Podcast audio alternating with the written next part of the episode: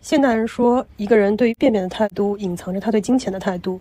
你将会听到的是几个普通人在马桶上关于金钱的一些思考与摸索。如果你对钱、投资感兴趣，也时常坐在马桶上思考人生，那么欢迎你一起参与我们的社会小实验。不一定答疑解惑，但没准儿你会发现你的困惑并不孤单。欢迎来到新的一期马桶时间。在第一期的节目里，托马斯说他开始认真地记录自己的每一笔投资。那里头一定包括计算自己投资的收益率，虽然还不知道它是怎么计起计算的，但今天我们会从浅开始聊一聊投资中涉及到的一些数学题，以及这些数学题带给我们的思考。本期内容会略微有点干，可能会让你有种回到以前数学课堂的感觉，但是不要怕。只是小学数学，那我们就从一些给过我提示的数学题开始吧。那第一个题，我们来听听啊，就是大家在投资过程中都会面临这么一些情况。那有两个情况，大家来选一选。第一种情况就是，如果你的收益是波动比较大的，比如说第一年你的收益是百分之八十，第二年你的收益就亏了，是负的百分之四十。嗯。那第三年继续是百分之八十的正收益，第四年是负的，这样往返就是隔一年。正向隔一年负，我觉得这也是很多人自己投资的一个情况。那还有一种投资收益的情况呢，就是相对比较稳定，但它很低，也就大概每年能赚个百分之五。嗯，如果是你凭直觉，或者说你你快速的心算一下，你觉得这两个收益下来，到底哪一个结果会更好？就是八十四十，就四年吗？四年或者五年，反正它是个持续的，当然肯定不是一年嘛。我感觉八十四十跟百分之五比，好像差不多。这就是大家一般的第一直觉，对吧？实际上，如果我们真的来算一下，假设我们的本金是一百块钱，那第一种方式涨八十跌四十，再涨八十再跌四十，它基本上四年的一个到到年末的金额是什么呢？是第一年一百八，第二年一百零八，第三年一百九十四，第四年一百一十六。而如果你每年都是正向的百分之五的收益的话，你会发现在第二年的时候。你的年末资产就已经高了。那么第一年是一百零五，第二年是一百一十点二五，第三年是一百一十五点七六，第四年是一百二十一点五五。所以你会发现，在第二年的时候，第一种方案只有一百零八，但第二种方案就有一百一。而第四年的时候，这个差距就会更大一些。第一种方式回到了一百一十六，而第二种方式已经到了一百二十一。所以这。体感上来说，哇，我今年赚百分之八十，感觉海上天，对吧？但是，一下回撤百分之四十，我像今年很多投资人，或者从去年开始，很多投资人面临这样的问题。而且，你还不知道你回退百分之四十的时候你在干嘛，你敢不敢继续保持着这个金额？在体感上来说，肯定每年百分之五好一点嘛，但主要百分之五的收益率可能跟不上。大家在算收益的时候，可能真的是那句话叫“平平淡淡才是真”。有的时候你看着别人都吃肉，可是你没有看别人挨打的时候。我们之前也聊到过，瑞说他投资赚了很多几倍，但是也有血和泪的教训。所以持续的一个稳定的一个收益可能会更重要。对对对，那我们来做第二道题啊。熊市里头，假设现在是你和 V 在竞赛，那 V 呢从来没有亏损，在熊市的时候 V 没有亏，但是呢你亏了百分之三十。问的问题是牛市来了的时候。如果 V 赚了百分之四十，嗯，你要赚多少才能跟他持平，追上他？那我赚很多呀。很多是多少？可能翻个倍才行了。对，你要翻倍才能追上它。熊市不亏，但牛市只赚百分之四十这样一个比例。所以就告诉大家说，为什么止损点很重要，就是刚才说到的血泪。血泪，或者说尽可能的保住本金是最重要的。嗯，本金亏了百分之三十，可能很多人心态都崩了，可能就就离场了。中国股民呃，或者中国投资人最爱干的一件事是什么？忍受力特别强，就是有一个外号叫做耐持，就是我亏了，那我就删账户，删掉 APP，关掉账户不看。那至少说明他也是用长期资金在玩，也也算不错的，也不是最差的。但是这就可能要很久啊！你想，如果你买中一只，或者是买买到一个产品，你要等它翻倍，对，那要多久呢？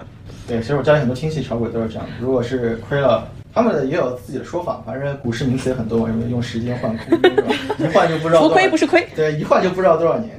这其实前面两个个题目都还不用比，还是能算出来的。那下面这个题目稍微复杂一点，那大家可以试试看。比如说我们现在有一个标的物，假设你在最高点下跌百分之五十的时候买入第一笔，那么问题是，当它的价格继续下跌，跌到从高点向下的百分之八十的时候。你觉得你在百分之五十购入的时候的那个投资，它的亏损有多少？什么？这道题有点复杂，题目没听明白。我再说一遍啊，高点投资你买在了山顶上，嗯，当山顶往下跌，跌到百分之五十的时候，很多人会干一件什么事情呢？抄底，对不对？嗯嗯那如果从百分之五十它再向下跌，嗯跌到了就百分之五十的时候你买入抄底，嗯那么如果从这个时间点向下再跌到它从顶峰到下的百分之八十的那个位置，你的抄底的这笔资金到底亏了多少钱？亏了百分之多少？从五十到八十，啊，百分之三十嘛。嗯，百分之六十呀，哇，数学很好啊！这种事因为我也做过的。那我再给一个场景，如果你是下跌百分之六十的时候买入，跌到百分之八十的时候，你亏了多少？百分之四十，你再算一下，我刚才是百分之六十，我大有点算不过来了。我们把它稍微具象化一点，一百块钱刚开始，嗯，跌到了百分之六十就是四十块钱，对所以你四十块钱买了，嗯然后跌到百分之八十多少钱？二十块钱，嗯，四十跌到二十亏了多少五十，再加个码，百分之七十的时候买入，嗯跌到百分之八十，跌幅是多少？嗯，百分之三十三。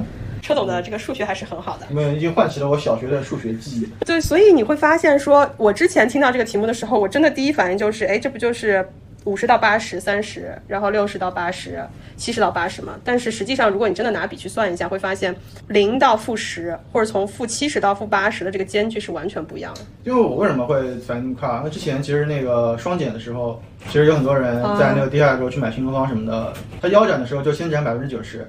一百块跌到十块，然后它还能从十块跌到五块，所以你十块去抄底，你还是其实你后面还能再跌百分之，对对对其实就是你可以是先把你膝盖斩，然后再把你膝盖斩，就是能斩两次膝盖。而且这个时候就真的是恐慌了，因为你我们刚才聊的这个这个品相还是一个不会退市的这样的一个产品，那你可能还有个最底线，但是如果是有退市的话，那就是一夜清零的可能性。但实际上这个题目，我们换个角度想，如果还是刚才那种情况，它价格是一百块，你买了一千块，嗯跌到了五十块，嗯那这个时候假设又投入了啊一千块，嗯那这个时候成本价是多少？嗯，好难算呀。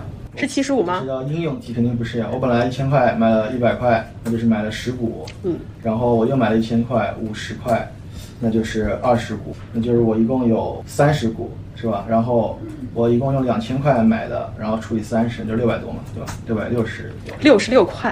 啊，六十六块，对对对对，应用题。但是你会发现，实际上我们真的在投资的时候，我不知道，至少我刚开始投资的时候，这些数字我是算的没有那么清的。稍微增加一个难度应用题，如果跌到五十块的时候，你双倍你的投入，嗯投两千块，嗯，那么成本变成了多少？你还记得你刚才的成本是多少吗？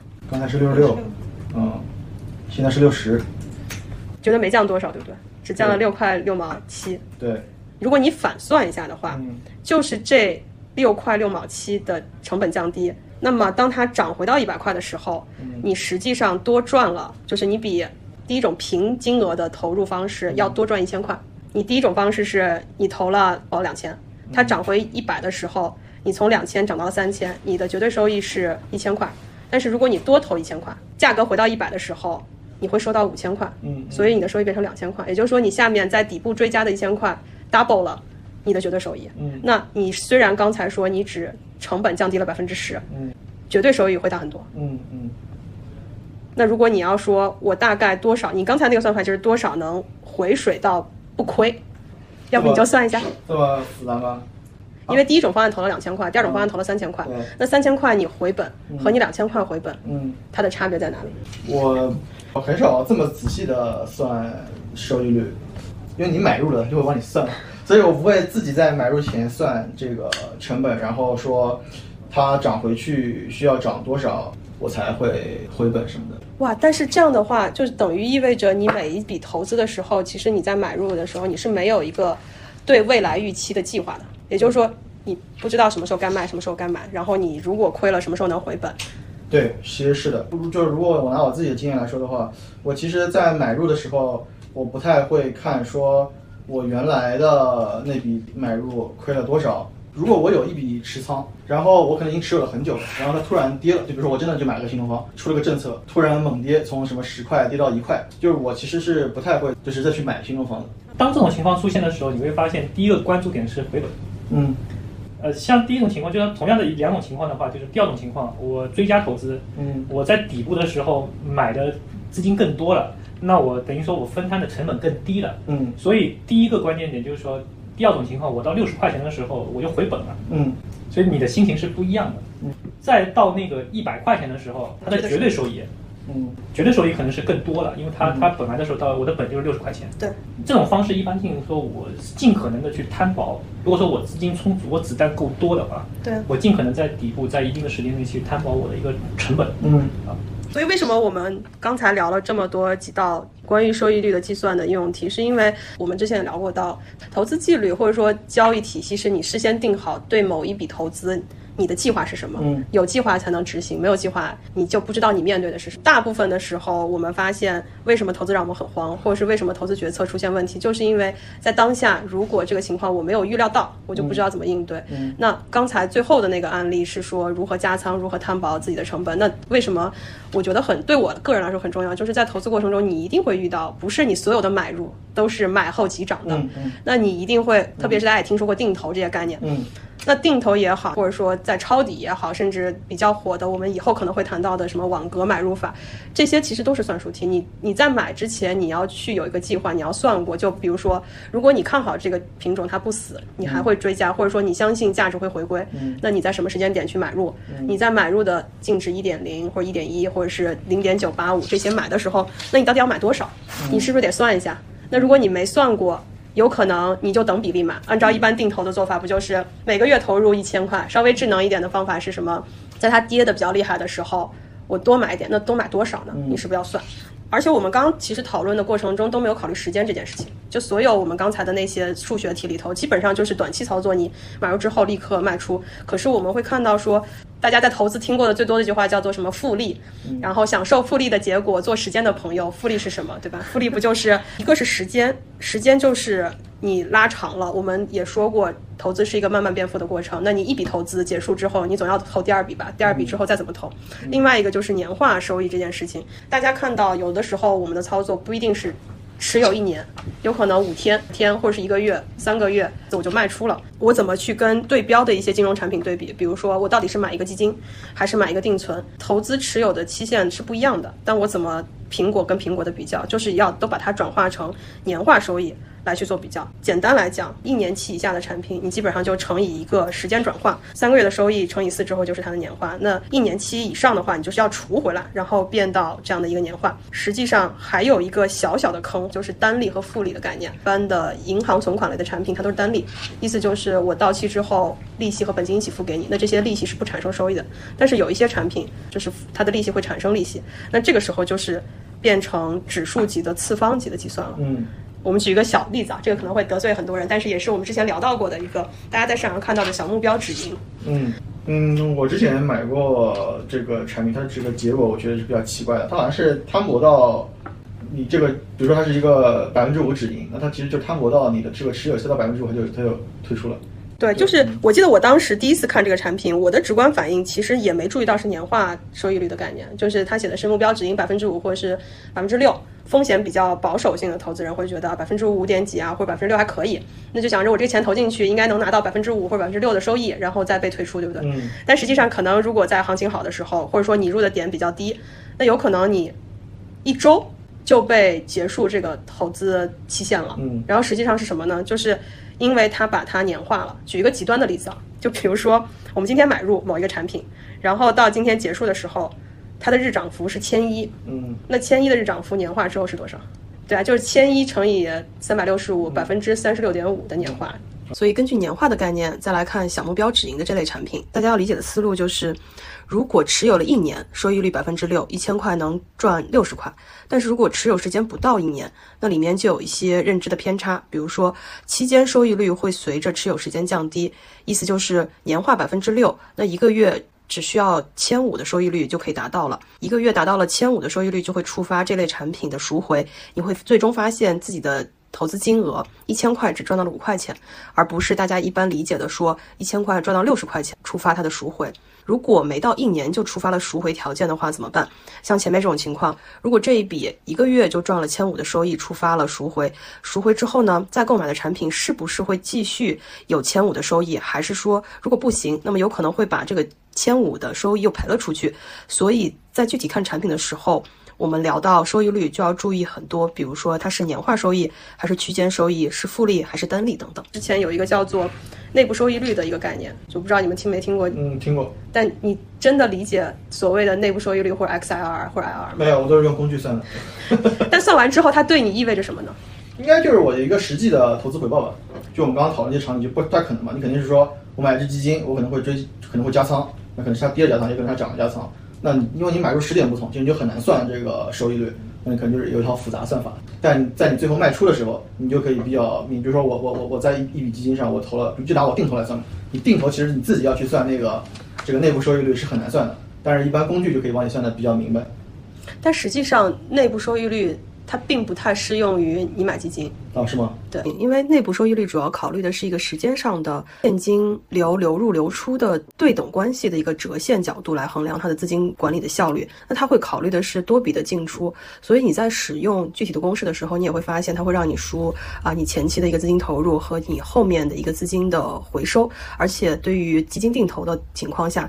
你定投的出去的金额是比较确定的，但是你基金赎回的金额，其实在很多计算的时候，你没有卖出，你是不知道的。从长远来看那？内部收益率的确是一个很好的衡量投资能力的标准，必须要建立在一定的时间基础上看是比较能真实反映的。而另外呢，在基金投资的实操中，公募基金大家看到的其实是基于基金产品净值计算下的一个收益率，这个收益率是一个期间收益。如果你打开很多基金产品的详情，就会看到，呃，什么近一个月啊，近三个月，近六个月，或者近一年，甚至说，呃，成立以来的这样的一个收益率，它其实都是一个区间的收益。嗯，大家都是不会去把它再折成年化的。比如说，你去看到某一个基金产品在过去三年的收益率可能已经是百分之一百以上了，那百分之一百以上的这个三年的收益率，它是一个区间，就是从过去三年前的那个时间点投入到三年后的这个时间，它收益达到百分之一百以上。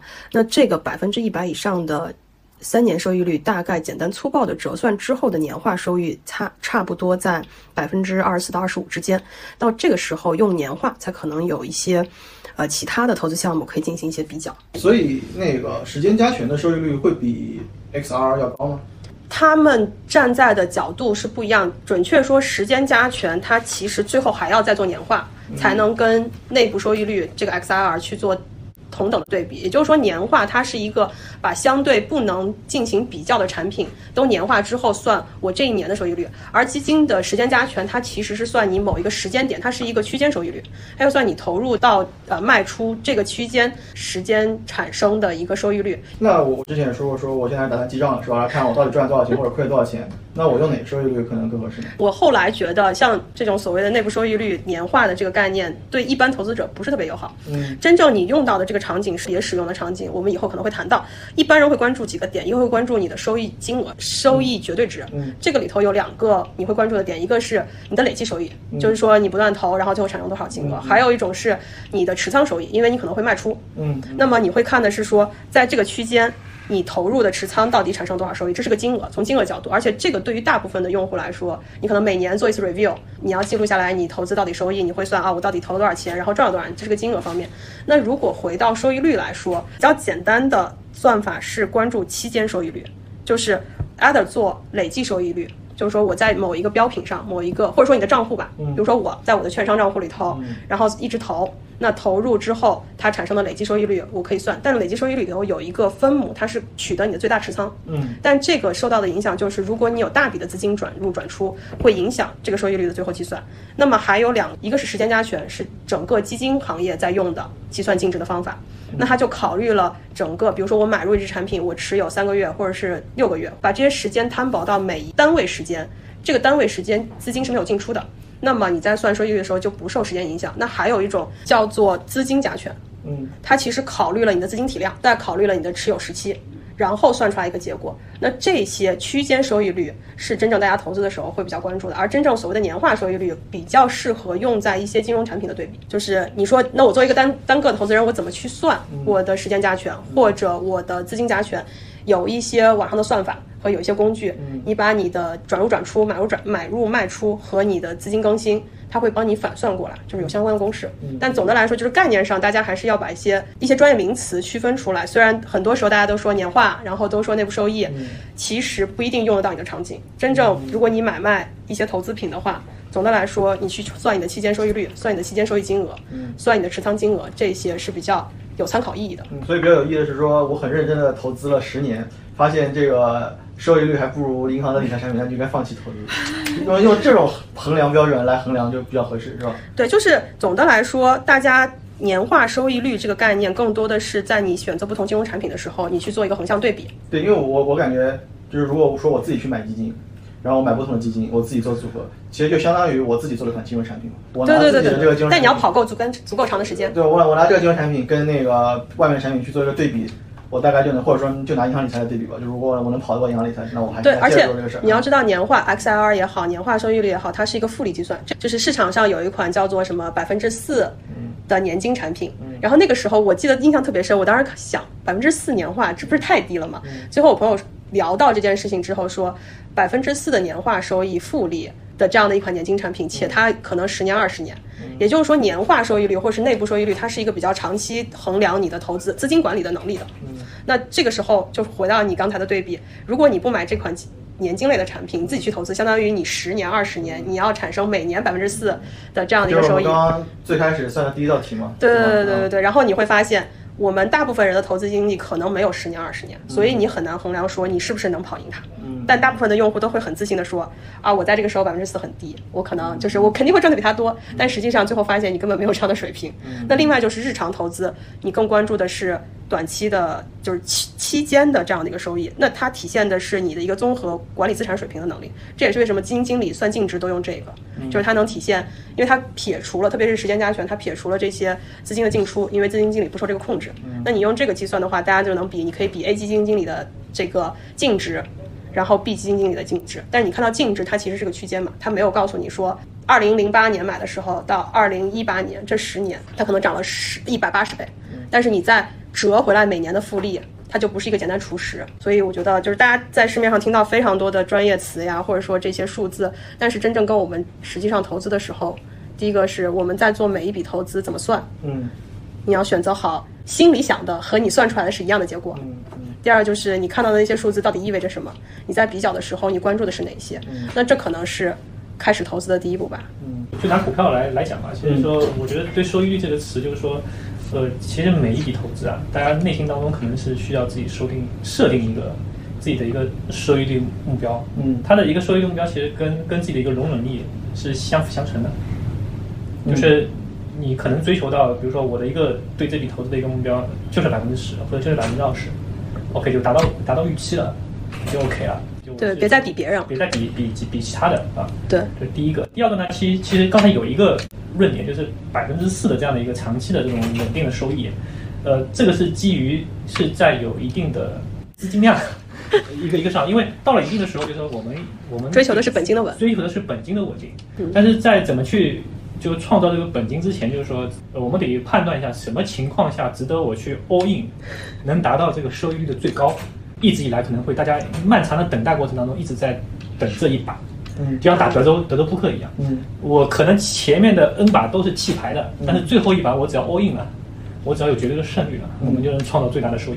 嗯对对对，这个就我们之前本来也有另外一个话题想聊，今天可能没有时间，就是关于本金和仓位到底在一些投资机会的时候，你该怎么样出手，然后你该出手多少，和我们之前也说到过的空仓是一门艺术，你是不是能控制住自己那个不安分的手去点击交易，可能是大家投资过程中要学会的第一课吧。是，所以我觉得关于收益率，就是自我内心当中一定要有一个预期，这个很重要。嗯对，而且这个预期，刚才讲的一个核心点，投资不是只有一笔，你这一笔达到了一个预期的收益，你心中的那杆秤之后，就不要跟别人比了。这个市场上总有人比你赚得多，也总有人比你亏得多。啊，能听到这里的朋友真的是很不容易啊。那最后三句话总结一下今天的一个核心内容吧。首先呢，投资是一个慢慢积累的过程，我们的投资永远不是一笔的投资。那第二个呢，就是永远不要像。就用想象来计算投资里涉及到的数学题，即使它是小学数学，但应用题的描述也是很有迷惑性的。那第三个呢，就是今天聊到了非常多的一些呃专业名词或者说算法，那大家在选择的时候需要选择跟自己最有关的，比如说累计收益金额是一个大家最容易、最直接看到结果的衡量标准。而后面提到的区间收益率，像基金行业就会普遍使用时间加权、资金加权的区间收益率增加多一个维度，考虑资金体量的一个影响，比较综合的能体现投资能力的指标。而大家日常听到最多的年化或者是内部收益率，它是一个长期来看最能体现投资水平的指标。那非常感谢你收听今天的节目，我们今天也挖下了几个后续要填上的坑，比如网格投资、仓位和本金管理。那么我们下期再见了。好，那今天就到这里了，谢谢大家，拜拜拜。在这里的一些胡言乱语，仅是我们几个普通人的思绪记录，不作为任何投资建议与承诺，请你对你的账户负责。同时，如果你听到任何刺耳不悦的观点，请允许我向你致以最诚挚的道歉。对不起，是我们说的不对，还耽误了你的时间。也请你立刻关掉这个恼人的声音，顺住商起。